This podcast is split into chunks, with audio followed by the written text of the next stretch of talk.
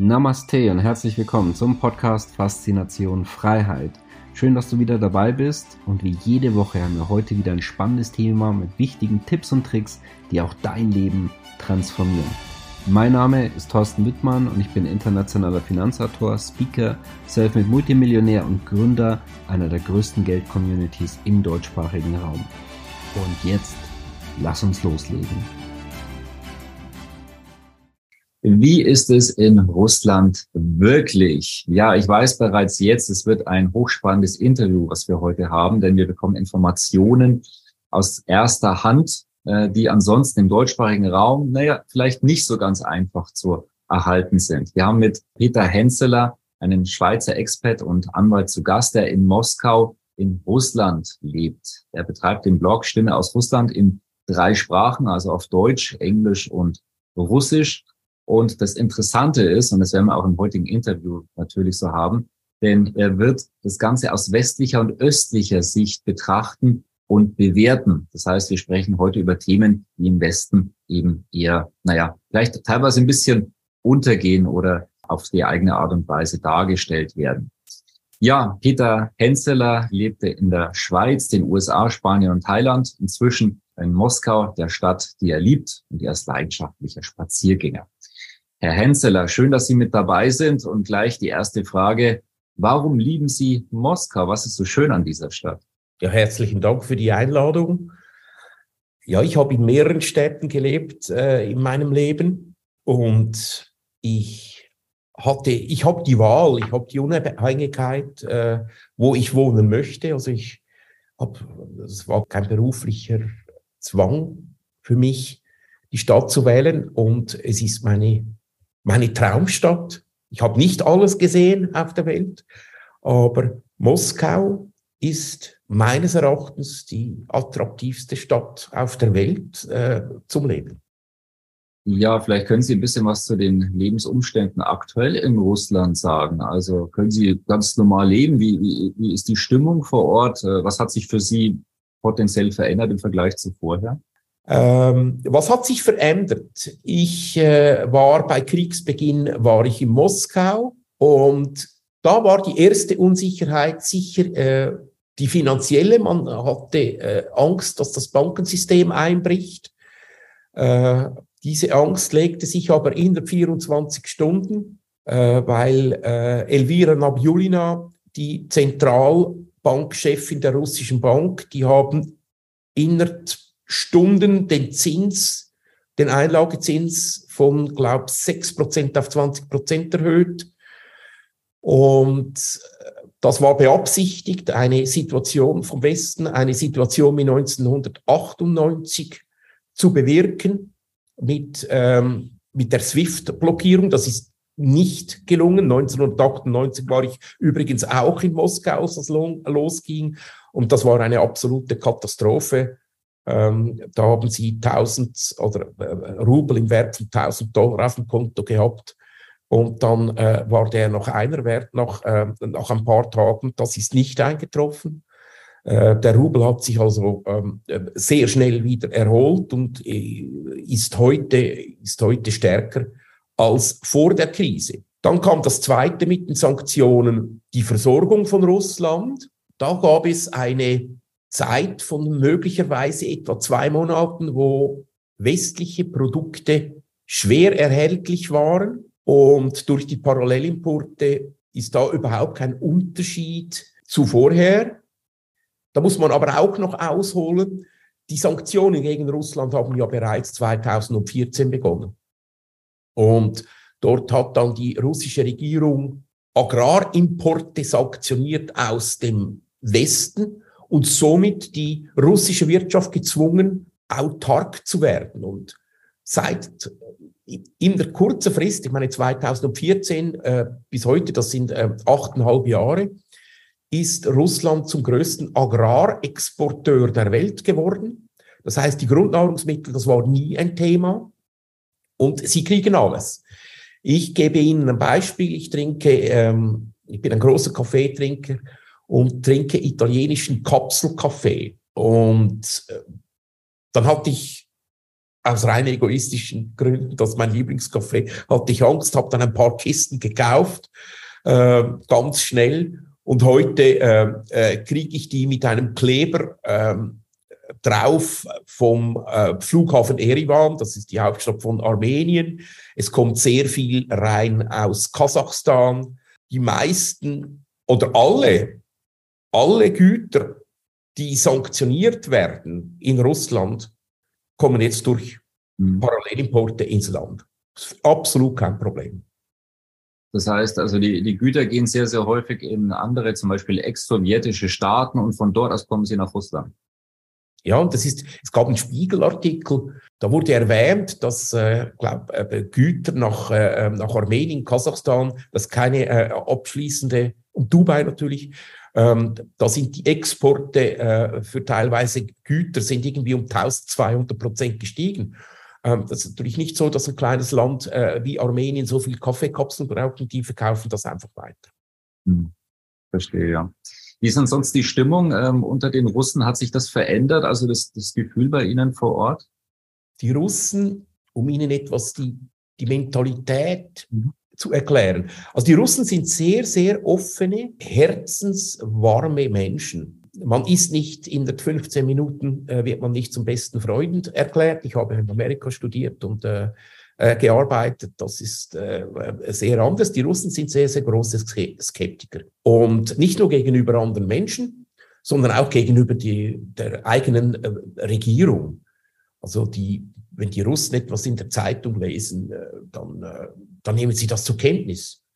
Aber ähm, sie glauben das nicht. Das ist bei uns ähm, äh, viel gefährlicher. Also wenn Sie zum Beispiel ein, die gebildeten Schweizer äh, lesen ja die neue Zürcher Zeitung, die NZZ und äh, es ist also alles, was dort drin steht, wird einfach gerade als Wahrheit deklariert, auch wenn das gar nicht so ist.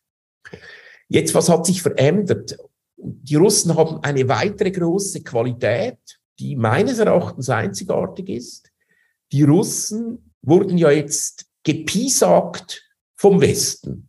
Und eben die Russen unterscheiden zwischen dem Menschen und zwischen der Regierung.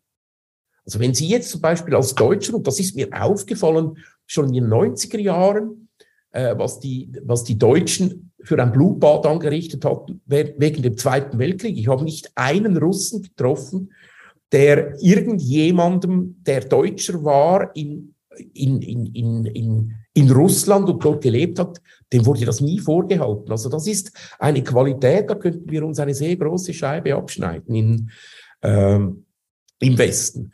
Und sie erachten diese Sanktionen, die ja nicht gegenüber, treffen ja nicht die Regierung, sondern sie treffen ja oder hätten die Bevölkerung treffen sollen, das fanden sie unfair und man steht zusammen. Selbstverständlich gibt es, äh, gibt es äh, Leute, die ähm, gegen, äh, äh gegen diese Militäroperation in in der Ukraine sind und das auch ähm, über das auch sprechen. Also das ist, das können Sie im Fernsehen schauen, das können Sie auf den sozialen Medien schauen. Äh, das ist eine Mehr, dass man da nicht äh, die Probleme äh, ansprechen darf oder dass man sich nicht regierungskritisch äußern darf. Das stimmt einfach nicht.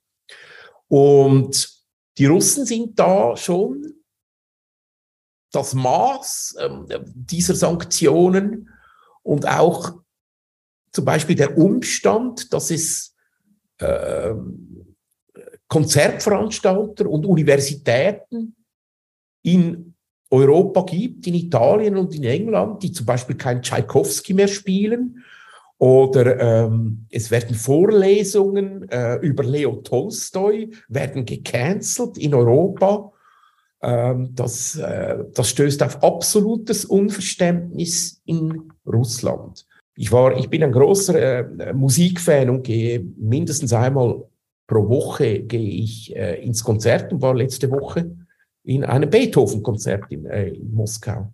Das heißt, äh, also die Kultur lässt man, äh, lässt man in Ruhe. Und die Menschen auch. Mhm, verstehe.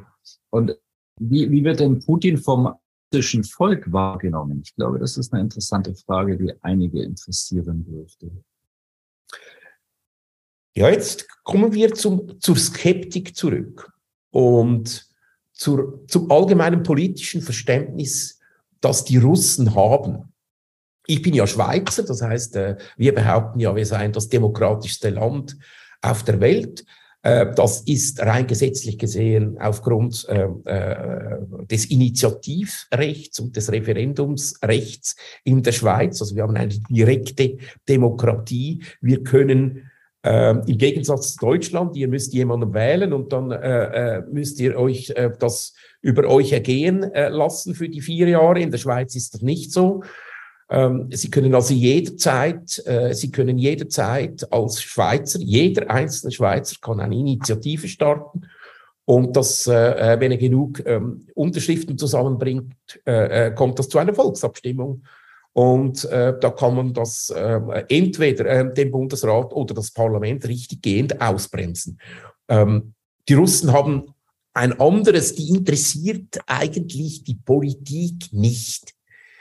Die wollen in Ruhe gelassen werden, die wollen in Ruhe arbeiten können und ähm, die wollen, dass das Strom und Wasser funktioniert. Eine allgemeine Einbindung des Volkes in, äh, in die Politik, wie wir das zum Beispiel in der Schweiz sehen oder auch in Deutschland, äh, das interessiert die Russen weniger. Ich war da anfangs in den 90er Jahren, war ich überrascht über das, aber es ist einfach so. Und jetzt sind sie Skeptiker, also die, die Russen lieben Putin. Das ist etwas, ja, das ist ja wahrscheinlich etwas übertrieben. Die lieben Putin nicht, aber sie respektieren ihn. Und das Approval Rating in Russland bewegt sich jetzt seit 20 Jahren um die 80 Prozent. Und das sind Umfragen. Jetzt kann man immer sagen, Umfragen kann man türken. Ich hatte eine, eine Firma zwischen 2001 und 2011 in Russland, bevor ich sie verkauft habe. Und da haben wir, ähm, das waren etwa 50 Leute, und da waren etwa 40 waren, ähm, äh, haben Putin gewählt und 10 haben andere gewählt. Äh, das heißt, das merkt man auch bei, ähm, bei Gesprächen bei Nachtessen, sind etwa 80 Prozent äh, der Leute unterstützen, äh, unterstützen Putin und das hat auch seinen Grund. Äh, Präsident Putin kam ins Amt, ähm, das war anfangs 2000 und die Situation in Russland war eine, eine wirkliche Katastrophe. Nichts hat funktioniert.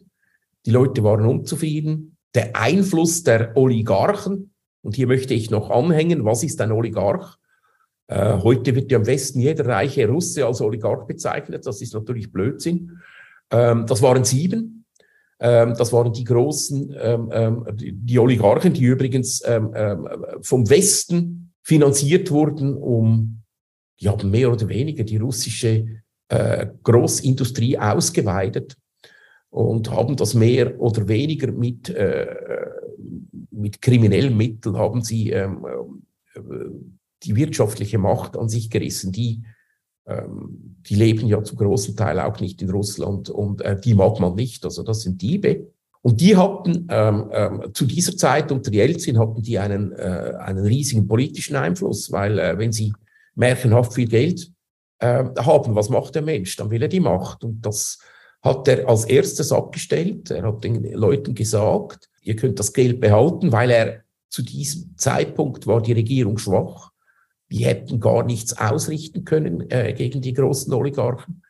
Und hat dann gesagt, aber ähm, äh, von der äh, Politik hält, hält ihr euch fern. Und das äh, haben dann die meisten gemacht. Ähm, einige äh, andere, der Berisowski ist nach England gezogen und einer äh, ist nach, jetzt war, ich mag den Namen nicht mehr, mag mich nicht mehr erinnern, ist nach Israel gezogen. Und der Chodorkowski, äh, das war der Reichste, der hat sich an diese Anweisung nicht gehalten und landete dann im Gefängnis. Und ich kenne ja Russland seit 25 Jahren. Was Putin geschafft hat in Sachen Lebensqualität und Infrastruktur, das ist in Worten fast nicht beschreibbar. Da müssen Sie nach Moskau kommen. Hier in Moskau funktioniert alles perfekt. Ich gebe Ihnen ein Beispiel. Ich habe ein Highspeed-Internet. Ich zahle, glaube ich, 11 Franken, also irgendwie 10,50 Euro im, äh, im Monat. Und ich musste meinen Router in drei Jahren noch nicht einmal restarten. Das funktioniert einfach. Äh, die Heizung funktioniert, das Warmwasser funktioniert. Der öffentliche Verkehr ist gigantisch. Ich glaube, etwa neun Millionen Leute benutzen die, äh, die Metro in Moskau pro Tag, die übrigens auch sehr, sehr wunderschön ist. Und äh, am Morgen, äh, während der Stoßzeiten, haben sie eine, äh, einen Zug, also eine Metro, äh, alle 30 Sekunden. Das ist unvorstellbar, funktioniert perfekt. Taxis zum Beispiel, das ist so eine, eine Schande in Zürich. Die schmuddeligen, teuren Taxis, ähm, die wir in Zürich haben. Hier ist äh, ähm, hier haben Sie in der zwei Minuten ein Taxi, das ist alles über App, ähm, funktioniert, ist sauber, ist pünktlich. Dann zu den Läden. Es gibt für die Mittelschicht, und ich bewege mich ja in der Mittelschicht, ich bewege mich nicht in der Oberschicht in Russland, alle meine Freunde und Bekannten, äh, das sind Mittelständler, äh, sehr, sehr viele, äh, sehr viele Wissenschaftler und ich gehe auch in diese Läden kaufen. Ich habe ich hab die größere Auswahl, als ich in Zürich habe. Das glauben mir die Leute nicht, meine schweizerischen Freunde, äh, bis sie mich dann besuchen in, äh, in Moskau. Also das ist die, die, die Lebensqualität ist extrem hoch. Und ich bin verwöhnt. Ich bin Schweizer. Ich habe in Zürich gewohnt, ähm, ähm, viele, äh, viele Jahre. Ich habe auch in anderen äh, Städten gewohnt, aber sicher ähm, ja, sehr wahrscheinlich 30 Jahre, 30 Jahre in Zürich. Also ich finde die Lebensqualität in, in, in Moskau höher als die Lebensqualität in Zürich. Das muss man sich zuerst mal auf der Zunge zergehen lassen. Ja, interessant. Nun ja, ähm, jedes Land hat ja auch Nachteile. Also was sind, was sind Dinge, wo Sie nicht so glücklich sind mit in Russland? Ja, da habe ich mich, habe ich mir gestern, weil das haben Sie mich gefragt vor ein paar Tagen. Und das ist sehr, sehr schwierig für mich. Im täglichen Leben geht mir etwas wirklich auf die Nerven und das ist die, die Musik in den Restaurants. Weil ich, äh, das im täglichen Leben ist das das Einzige. Ich habe gestern lange darüber nachstudiert, wie ich diese Frage beantworten soll. Jetzt können Sie sagen, die Korruption. Ja, die Korruption, die gibt es selbstverständlich in Russland, aber die Korruption ist ja kein russisches Problem wo es Menschen gibt, die die Möglichkeit haben, ähm, Geld zu stehlen, die werden das auch tun. Und ähm, das ist ein Systemproblem. Ähm, hier ein Beispiel. Ich habe, ja, das war anfangs der 2000er Jahre, haben wir ein Auto importiert nach Moskau und mussten das dann mussten dann das äh, äh, anmelden äh, und registrieren da beim Straßenverkehrsamt, ähm, ähm, wie das in der Schweiz heißt. Und das hat tagelang gedauert. Ähm, also da ist, äh, sind Angestellte von uns tagelang dort Schlange gestanden und haben das Kuvert rübergeschoben, um das zu bekommen. Meine Lebenspartnerin hat letztes Jahr ein neues Auto gekauft, da bin ich mitgegangen, wie 20 Minuten. Für meine Aufenthaltsbewilligung habe ich jetzt eine Niederlassungsbewilligung bekommen weil ich ähm, ähm, die gesetzlichen Voraussetzungen ähm, erfülle. Das hat damit zu tun, dass äh, äh, meine Frau Russin ist und mein Sohn Russe ist und ich schon lange da bin. Äh, da muss man etwa 90 Kilometer südlich äh, von Moskau in ein Zentrum, ein riesiges Zentrum fahren, in Sacharowa. Und da wird einem ganz genau vorgegeben, was man für Dokumente mitnehmen muss und das läuft alles mit einem Zufallsgenerator, äh, also von wem dass sie bedient werden. Also im täglichen Leben ist die Korruption draußen. Auch bei der Polizei, wenn sie vor, vor 15 Jahren angehalten wurden von der Polizei, dann wurde irgendetwas erfunden. Das ist also ähnlich wie in, äh, in, in, in Südamerika. Da, da wurdest du einfach schikaniert und wenn du bezahlt hast, konntest du wieder gehen. Das ist kein Thema. Wenn ich in eine Polizeikontrolle äh, komme, äh, fragte mich äh, Papiere, Versicherung, äh, Fahrausweis und äh, wünsche Ihnen einen guten Tag. Also die Korruption, da wurde viel gemacht. Gibt's in der oberen, äh, in den oberen Etagen der Regierung Korruption ja selbstverständlich wie überall auf dieser Welt. Ähm, und das ist ein Problem, aber ähm, das ist ein Problem der Menschen. Es ist ja auch so, wir Schweizer sind ja die saubersten auf dieser Welt. Also das ist das Image, das wir immer vorgeben möchte. Und ich kann Ihnen also bestätigen aus meiner beruflichen Laufbahn in der Schweiz, dass das nicht stimmt. Das funktioniert einfach viel mehr im Untergrund. Aber es ist ein Problem. Da müssen wir nicht ähm, darüber sprechen. Jetzt als Jurist, es wurden einige kriegsbedingt, würde ich sagen, äh, Gesetze bezüglich, bezüglich Landesverrat äh, wurden erlassen in den letzten paar Monaten, die sehr gummig verfasst sind. Ich als Jurist äh, finde das nicht sehr gut, weil das kann man dann so auslegen oder so auslegen. Da sind die Gesetze in der Schweiz sehr wahrscheinlich griffiger, aber dann hat sich's dann. Also das sind so die einzigen das sind die einzigen Sachen, die, äh, die mich stören. Hm. Ja, das wäre auch meine nächste Frage gewesen, und zwar Richtung äh, Presse- und Meinungsfreiheit. Wie nehmen Sie diese wahr? Darf wirklich alles ausgesprochen, darf alles geschrieben werden? Im Fernsehen und in den sozialen Medien gibt es sehr, sehr kritische Stimmen bezüglich allen Themen, bezüglich äh, wirtschaftlichen Themen, selbstverständlich jetzt auch bezüglich des Ukraine-Konflikts ähm, hat, ähm, hat da Präsident Putin das Richtige gemacht. Und da gibt es eigentlich zwei Lager. Die Jüngeren, viele jüngere Leute, die finden, die verurteilen, die verurteilen diese Militäroperation. Das ist aber ein relativ kleiner Teil. Das, äh, es gibt ja Stimmen in, in Russland, äh, im Westen, die sagen, der Putin muss weg. Und dann glauben die Leute, es käme eine gemäßigtere Person an die Macht. Ich kann Ihnen sagen, äh, Präsident Putin ist äußerst gemäßigt. Da hat man ja auch daran gemerkt, dass er eigentlich seit seiner ersten Wahl im Jahre 2000 gegen die NATO-Osterweiterung kämpft, ähm, nicht sehr erfolgreich und hat immer gesagt, wenn in der Ukraine die NATO kommt, das ist der Red Line. Und interessanterweise wird Putin von einer ganz anderen Seite kritisiert. Viele Leute gehen davon aus oder haben die Meinung, dass er zu lange gewartet hat. Man hätte früher reagieren sollen, härter reagieren sollen. Aber der Putin ist ein Diplomat, er wollte das politisch lösen und nicht militärisch. Weil da muss man jetzt auch in der Geschichte zurückgehen. Ich habe ja noch äh, Großmütter hier, äh, die teilweise über 90 sind, die haben den Krieg miterlebt. Ähm, äh, die Großtante meiner Frau, äh, die ist, die wäre jetzt ziemlich genau 100 Jahre, jetzt vor drei Jahren gestorben. Äh, die wurde mit 17, äh, mit 15 von der Schule abgeholt, nach Sibirien verfrachtet und hat dort T-34 Panzer gebaut in äh, 12 und 14 Stunden äh, Schichten. Und es gibt wenn ich mit meinen Schwiegereltern spreche, die sind alle aufgewachsen ohne Männer. In den Familien hat es keine Männer mehr gehabt. Also wenn es noch ein Land gibt, das den Krieg noch kennt und auch die absolute Katastrophe, die das über Russland gebracht hat, ich meine, die Verlustzahlen, ähm, das sind circa 30 Millionen Menschen, kamen um, 14 Millionen davon Soldaten und 16 Millionen Zivilisten wurden da abgeschlachtet äh, in diesem Krieg.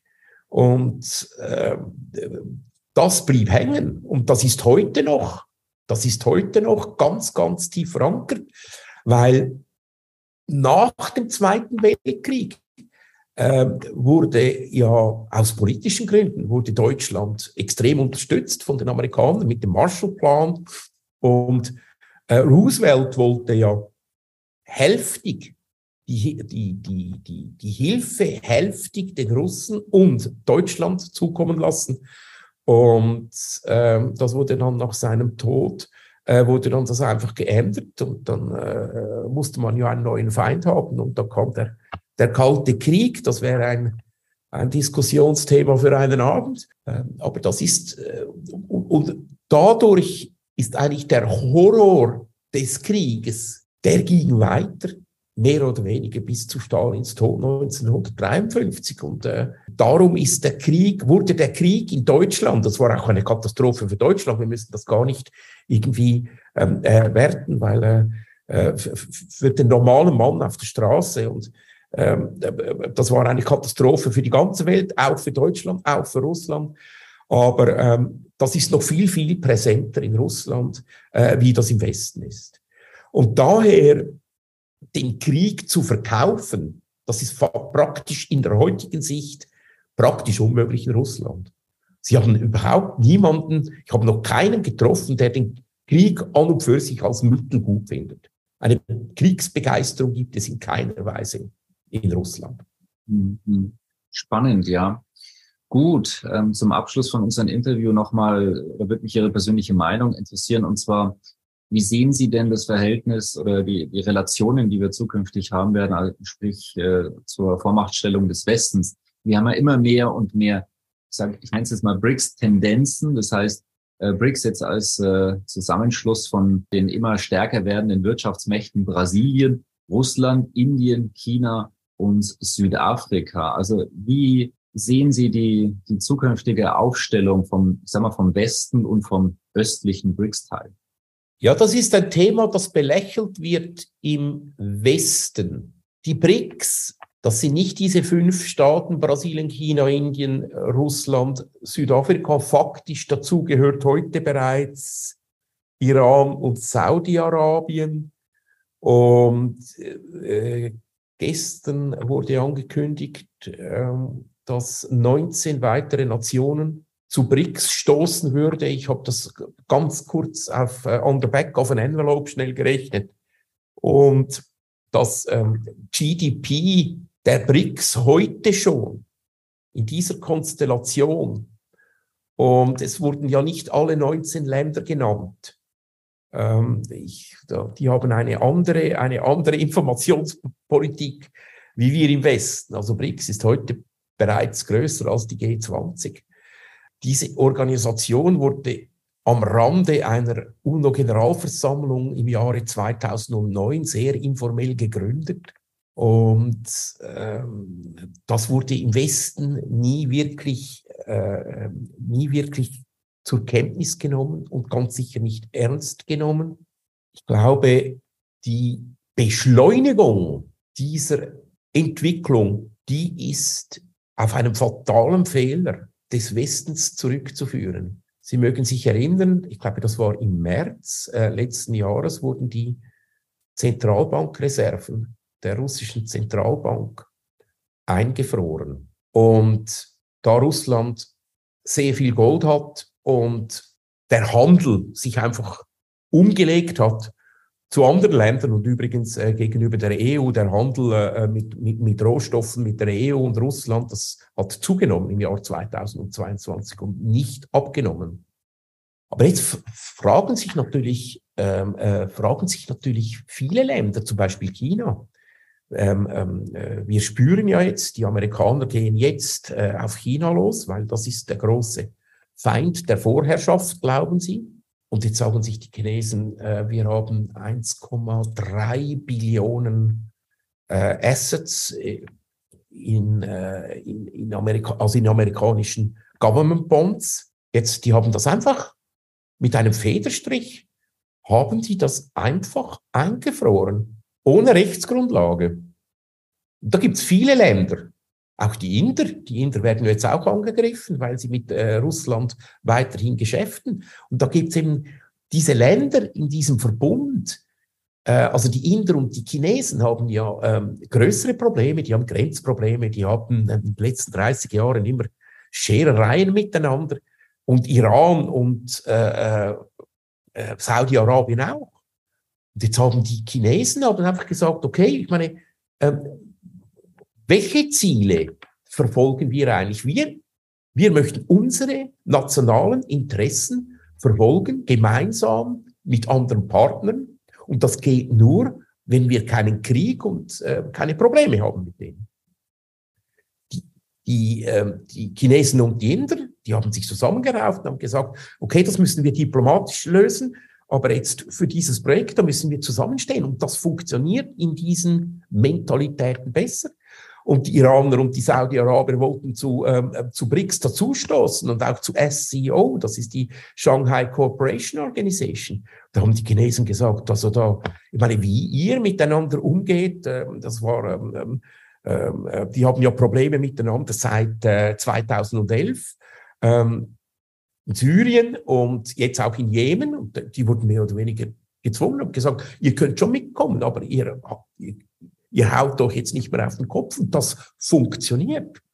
Das funktioniert alles. Und äh, jetzt merken Sie, äh, dass eigentlich die Amerikaner oder die G7, das sind, das sind vielleicht zehn Prozent des GDPs. Und ich meine, schauen Sie zurück, wer, wer ist dort dabei? Die wollen, die, die wollen den Rest der Welt beherrschen. Das ist, wenn Sie Stimmrechtsaktien haben und Sie haben 10% der Aktien und sagen den 90%, wo es durchgeht. Und das wollen diese Länder nicht mehr. Und die wollen auch keine Hegemonie. Also China möchte nicht eine Rolle einnehmen wie die Vereinigten Staaten. Die wollen eine multipolare Welt. Und das ist etwas, was ich ungemein unterstütze, weil ähm, wenn es äh, wieder zum Krieg kommt, und ich meine, wir kennen die Menschheit, wenn Sie Geschichte lesen, nie, nie mehr Krieg, wie viel Mal wurde das ausgerufen? Allein äh, in den letzten 200 Jahren, der Mensch ist nicht fähig, friedlich miteinander zu leben. Und da muss man sagen, okay, ähm, dass wir nicht jedes Mal eine Multiplizierung der Toten haben während des Krieges, sollten wir kleinere Blöcke haben. Und das ist äh, grundsätzlich die politische Stoßrichtung. Ähm, diese Vereinigungen. Aber das ist ein abendfüllendes Thema. Ich glaube einfach, dass ähm, BRICS extrem wichtig wird für den Westen und der Westen täte sich gut daran, äh, diese Sache anzuschauen und möglicherweise mitzumachen, äh, dass wir eine multipolare Welt äh, haben werden. Aber ich jetzt die gestrige Ankündigung dieser 16 ähm, oder 19 äh, äh, neuen Länder, die da zu BRICS stoßen sollen, ist in der heutigen NZZ mit keiner Silbe erwähnt. Ja, wäre vielleicht auch spannend, wenn ein paar Politiker äh, aus Europa, aus dem Westen sich das anschauen würden, aber es ist vielleicht ja gar nicht so gewollt. Man hört relativ wenig davon. Von dem her vielen Dank für Ihre Einschätzung. Herzlichen Ihren Blog verlinken wir unterhalb von dem Video für diejenigen, ähm, die sich weiter und auch zukünftig über den Herrn Henseler und seine Artikel informieren möchten. An der Stelle, von dem her Herzlichen Dank an Sie für Einblicke, die vielleicht nicht so alltäglich sind im aktuellen Umfeld. War sehr interessant und spannend. Ja, und dann würde ich noch äh, vielleicht so das Schlusswort, so eine Zusammenfassung an Sie übergeben. Das möchte ich mich zuerst mal ähm, bedanken ähm, äh, für die großzügige Einladung, weil äh, also unser Blog ist, ist noch sehr, sehr mikro. Ähm, wir haben erst im, äh, im letzten November, ähm, habe ich meinen ersten Artikel ähm, geschrieben. Und ich befasse mich natürlich mit geopolitischen Themen seit vielen Jahren. Und das ist jetzt in den letzten paar Jahren, also die Probleme, das sind nicht nur geopolitische Probleme, wir haben ja wirtschaftliche Probleme im ganzen Westen mit der Überschuldung und der Inflation und allem. Aber man sollte einfach, schlussendlich sollte man Optimist sein. Ähm, man sollte nicht zum Zyniker werden. Wir haben schwierige Zeiten. Unsere Welt und unsere Menschheit hat schon sehr oft schwierige Zeiten gehabt. Einfach unsere Generation, ich bin 1964 als letzter Jahrgang der Babyboomers äh, auf die Welt gekommen. Ähm, wir hatten einfach Frieden und Wohlstand in einem Ausmaß, ähm, das es nie gegeben hat in der Weltgeschichte. Und wir müssen uns darauf einstellen, dass äh, unsere Kinder speziell, die werden es nicht mehr so einfach haben wie wir, aber auch äh, wenn da dunkle Wolken überall hängen, man sollte optimistisch sein, ähm, mit allen Dummheiten, die die Menschheit anstellt, schlussendlich ähm, werden die, wird sich alles wieder einrenken. Auch wenn ein großer Krieg kommt, irgendwann wird es sich wieder einrenken. Man sollte optimistisch in die Zukunft schauen und sich nicht durch diese vielen ähm, negativen Informationen, ähm, die auf uns einprasseln seit ein paar Jahren, äh, aus der Ruhe bringen zu lassen. Wunderbar. Herr Henseler, vielen Dank für das spannende Interview. Den Blog verlinken wir, ähm, wie gesagt, unter dem Video. Ich denke, wir haben heute über sehr spannende äh, Themen gesprochen und ähm, haben wir auch sehr, ähm, sehr interessante Aspekte von Ihnen dazu bekommen. Dafür herzlichen Dank. Und ich ja, wer weiß, vielleicht wieder an anderer Stelle demnächst. Herzlichen Dank und ich komme gerne wieder zurück. Schön, dass du wieder dabei warst. Wenn dir der Podcast gefällt, erzähle gerne dein Umfeld davon, so dass auch dieses von den Inhalten profitieren kann. Und falls du es nicht schon gemacht hast, abonniere den Kanal, damit du künftig keine Folge verpasst und vor allen anderen informiert bist. Gerne kannst du uns auch einen Kommentar und eine positive Bewertung bei Apple Podcast dalassen. Bis zum nächsten Mal, dein Thorsten Wittmann.